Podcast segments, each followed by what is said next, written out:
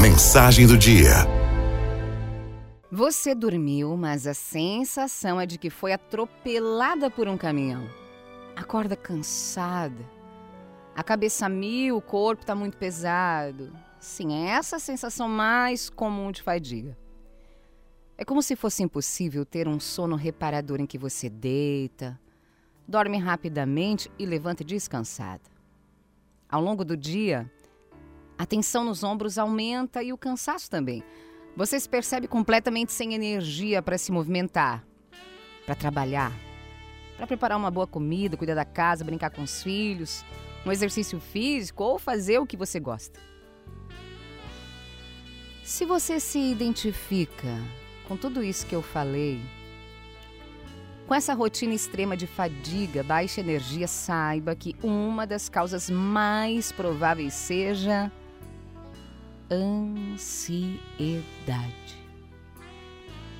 A ansiedade acontece de maneiras diferentes nas pessoas, mas a característica fundamental persistente em todos os casos é o estado de alerta, é uma tensão constante, como se você estivesse imerso em um filme de suspense.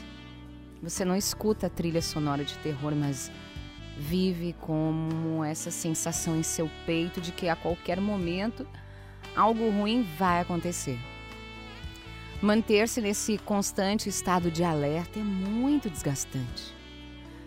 Justamente por isso você não tem energia para nada, nem mesmo para fazer o necessário para se livrar dessa sensação.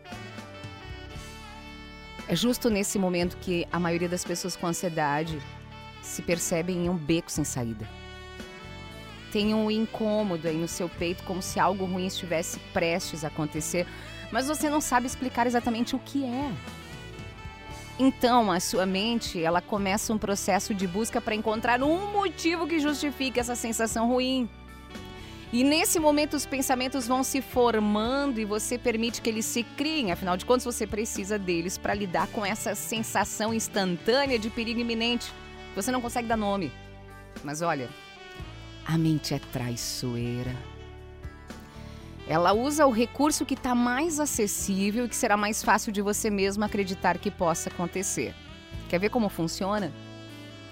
A sua mente cogita então que o seu trabalho não está legal e você ainda será despedido nos próximos dias.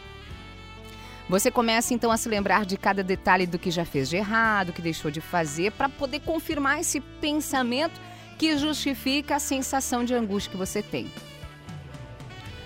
Você, mãe, a sua mente cogita que seus filhos não estão seguros e que algo vai acontecer com eles.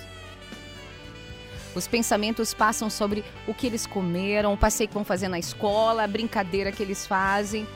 E mais uma vez você permite que esses pensamentos fluam porque é necessário uma justificativa para a sensação ruim que você tem no peito. E assim, você passa os dias permitindo que a sua mente crie eventos ruins e bons para justificar a sensação que você sentiu.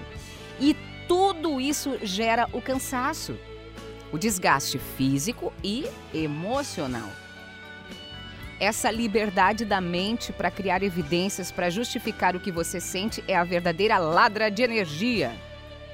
É por isso que você está sempre cansada, está sempre irritada, está sempre tensa, com dificuldades para dormir, com doenças.